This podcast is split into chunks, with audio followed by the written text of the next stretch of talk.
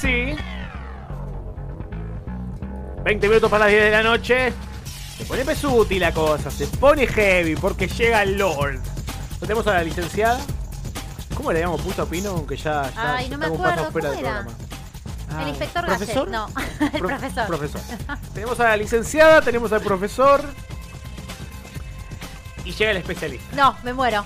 Llega Fernando Villarruel, más conocido como El Fer Villa, a Confuso Episodio. ¿Qué haces, amiguito? Por fin. Yo, le- yo levanto los brazos, gracias chicos por la tremenda presentación. Yo levanto los brazos como si me viera alguien. o sea, Yo te veo. No, yo, yo creo que se me acaba de venir algo. Podría ser un nombre de un gran DJ, ¿eh? Fer Fervi- Villa. Sí. ¿O no? Che, sí, va- vamos a terrazas, toca Fer Villa hoy. ¿Boludo? Vamos. Te re- yo te managereo, Fer, por favor, ¿eh? Teneme ahí, teneme ahí en la lista. Sí, sí, sí, yo necesito algo de eso. Me O sea, encanta. De madera terciada aparte, pero yo que me identifiquen con un DJ, olvídate, estoy muy feliz. Fer Villa, tiraste una propuesta hoy que me interesa muchísimo, la verdad. Porque en esta, en esta columna que solemos hablar de política, que solemos hablar de tecnología sobre todo, y de estos nuevos lugares a los que nos llevan los avances tecnológicos, hoy propusiste la inteligencia artificial. Exactamente, porque dije, bueno, loco, voy a laburar. Alguna vez en la vida me toca Bueno. laburar. Bien. está está bien. bueno que quieras ser mejor que Luca Pino. Sí, me parece que era del Team Pino y ahora se puso la camiseta contraria. Muy bien, Fer, ¿eh? Gracias, gracias, chicos. A ver, eh, el tema es así. Yo les voy a contar hoy para qué sirve, cómo se usa y cuál va a ser nuestro futuro, porque vamos a tener trabajo. El día de mañana te va a reemplazar a vos un locutor. Eh, puede, puede Es ser que- irreemplazable. Con la camisa No, que tiene Mirá, vos no sabes. mirame. Olvídate. Este jopo y esta camisa. Irreemplazable. No, no, no, no. Hoy estamos. razón, razón, Creo que te, te- te va a robar el lugar del DJ, ¿eh? Tiene todo el outfit del tipo de. Estoy preparadísimo, DJ. estoy Mucha preparadísimo. onda, Mucha onda. Y bueno, por algo sos el conductor, así que para, para qué para qué andar en, en más halagos. Bueno, a ver, vamos a empezar. La inteligencia artificial sirve para tomar decisiones de manera autónoma. Bien. Es decir, que piensa, tiene lenguajes, eh, razona casi como los humanos, pero de forma mucho más inteligente. Yo les voy a dar un caso de inteligencia humana, quiero que después ustedes me digan si reconocen algún Sí. otro. A ver. ¿Vieron Yo cuando tengo uno en Google- mente. ¿Vieron cuando Google les agarra y les pide para verificar si son humanos o no? Sí. Les pide que, que señalen los semáforos. Horrible, siempre lo hago mal. ¿Qué, acti- Siempre. qué- qué- qué- qué cosa de mierda es? Sí, sí, sí. Sí. Claramente no somos humanos, pero... los integrantes de este programa no somos humanos, No, los para nada. bastante bien. Pero bueno, eso en realidad lo que estamos haciendo es entrenando al algoritmo de Google para reconocimiento de cosas. Esto, ¿dónde puede tener un impacto?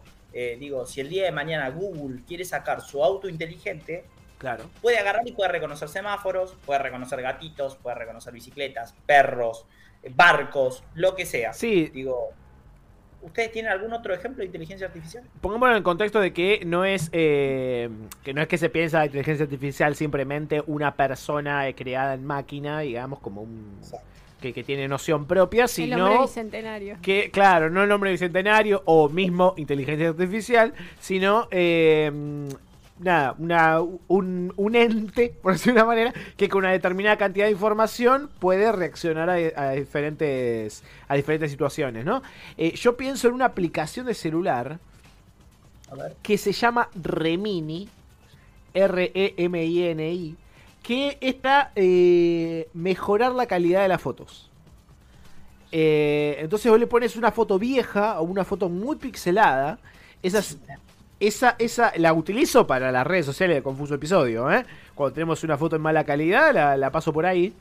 Eh, reconoce la cara, ¿no? O sea, no, es que dice, ah, este es Fervilla y le voy a poner una, la cara de Fervilla, sino que reconoce dónde está la cara en la fotografía, eh, eh, encuentra, digamos, los formatos de expresiones faciales que tiene esa persona y la reconstruye, y la reconstruye de una manera espectacular. Espectacular, ¿eh? O sea, se ve real. Yo tengo Dani. otro ejemplo. A ver. Igual voy a tirar el ejemplo que, que es físico. El otro día estaba troleando así, muy aburrida en cosas chinas y encontré. Los chinos suben cosas increíbles, la verdad. Sí. Son, son hermosos. Eh, y, y encontré un, un Instagram de un chino y me colí un montón de tiempo. Y había uno. ¿Le mandaste en DM de coger? No, no. No, no, Ah, no. ok. Estaba en Licenciada. Perdón, perdón. Está- me- Estamos me- en otro tono Perdón, perdón. Me queda un poco lejos. No hablamos de Len. sexo en todo el programa. Con el que está a seis cuadras de casa.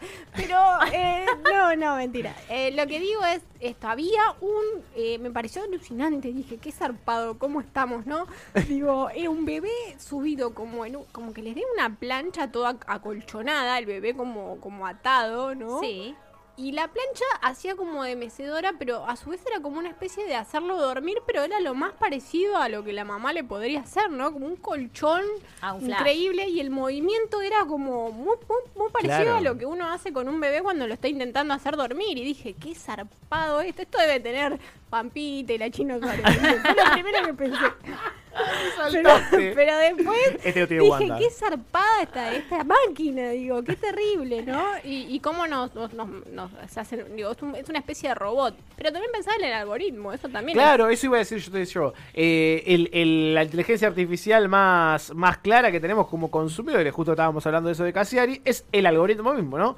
Ve lo que vemos y por eso toma decisiones. Exactamente. Bueno, a ver, ¿vieron ustedes cuando se van a quejar con alguna empresa que les presta algún servicio y les responde, Fabricio, te mandamos un DM? Sí. O Ley, Dani, les mandamos un DM. Bueno, eso en realidad es un bot, básicamente es inteligencia artificial y responde. Pero, a ver, eh, a partir de la pandemia, digo, se aceleraron algunos procesos. Digo, todos laburamos mucho más en casa. eh, las computadoras tomaron otro rol en nuestra vida. De hecho, estamos haciendo un programa y yo no estoy ahí en el piso y sin embargo soy parte del programa. Digo, no, porque estás en nuestros corazones. Totalmente. Gracias. Estoy, estoy con ustedes. Soy como, como Dios o el sol. Sí. Siempre. Siempre, Siempre. está, siempre, Fer. Sí, o Zamora también. Otra, un pequeño detalle, ¿no? La moral, ¿no? Que tiré Dios antes que el sol. Una cosa impresionante. Muy mal, primero el zorro. No. Pero bueno, a ver, parte de la inteligencia artificial eh, va un avance.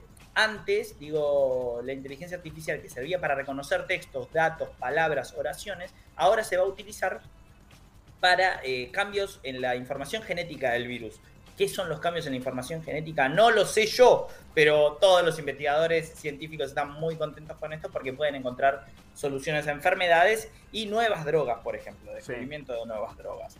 Eh, más No, tiraste un punto en un, en un momento que dijiste eh, lo de ser reemplazado, ¿no? Eh, por, por, por una máquina, que es una gran pregunta también generalmente se hace, pero ahí estamos hablando ya, abrimos una puerta de la automatización laboral, ¿no? Me acuerdo que una vez también había investigado sobre el tema y una persona que, que se dedicaba a estos puntos, ¿no? De hacer más prácticos los procesos industriales, decía, hacemos automatización hace desde la revolución industrial. O sea, no hay por qué temerle también al avance tecnológico. O sea, te vas, seguramente trabajo desaparezcan, van a, crear, a crearse otros nuevos, esperemos. Eh, pero la, la, automatización es algo que está siempre, no es que surgió ahora con la inteligencia artificial o con el algoritmo. A ver, hay varios eh, filósofos que agarran y tienen una mirada súper optimista con esto de la... Filósofos y, y tecnólogos, digo, para, para, decirle de alguna manera, que son tienen una mirada súper optimista respecto a esto de la inteligencia artificial, la robotización, y lo que dicen es que vamos a tener más tiempo de ocio. Pero bueno, ahí ya entra otro, otra figura, digo, que es la de eh, la renta universal, por ejemplo. Digo, para que nosotros tengamos más tiempo de ocio y que las máquinas hagan trabajos, eh, que nosotros no hacemos, necesitamos una renta universal y eso ya es política, política de Estado.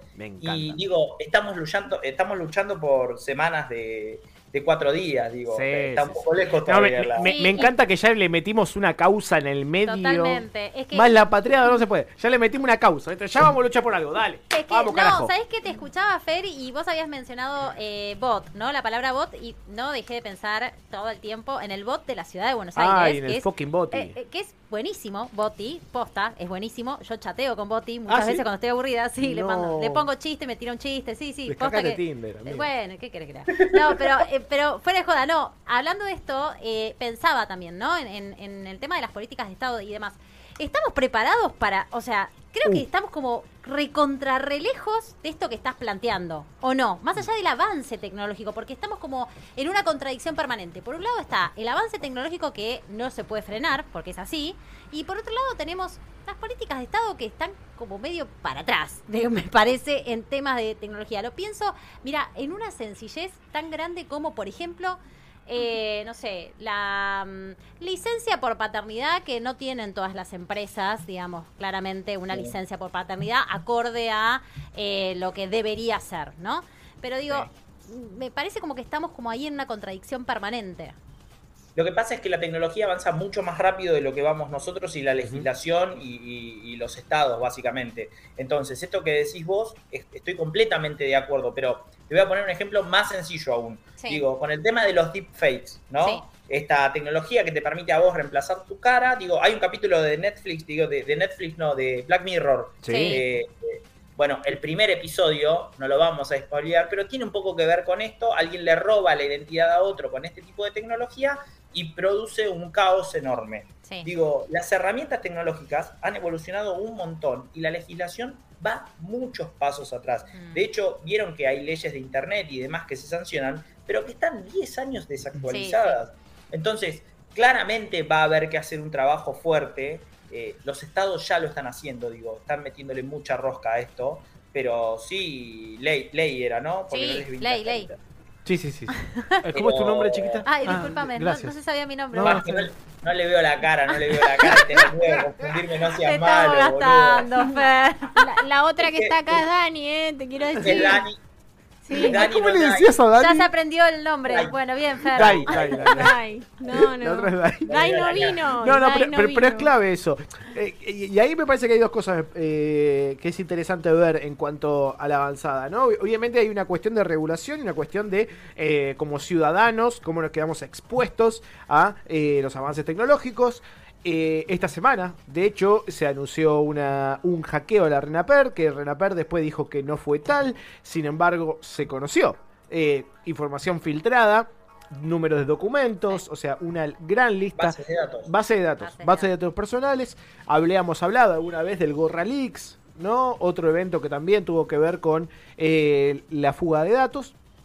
Eh, pero en cuanto a la automatización, en cuanto a la, industrialización, a la aplicación de la, de la tecnología por- para hacer guita, digamos, no se nota que está tan atrás, ¿no? Se nota que, que la- que- que la regulación está tardía cuando tiene que ver con nuestros derechos, cuando tiene que ver con si nos quedamos sin laburo o no, cuando tiene que ver con nuestros datos personales. Ahora, si a tal empresa, a Juan Carlos Milca, a quien sea, le digamos, necesita de esa tecnología, no va a haber una demora de 10 años de la regulación para que se pueda aplicar ese uso tecnológico para el recorrido industrial. No, No, no, Como- yo, yo estoy seguro. Y de hecho, la- eh, no sé, no sé si ustedes, cuántos de ustedes va a la cancha, pero yo en su momento hice la AFA Plus.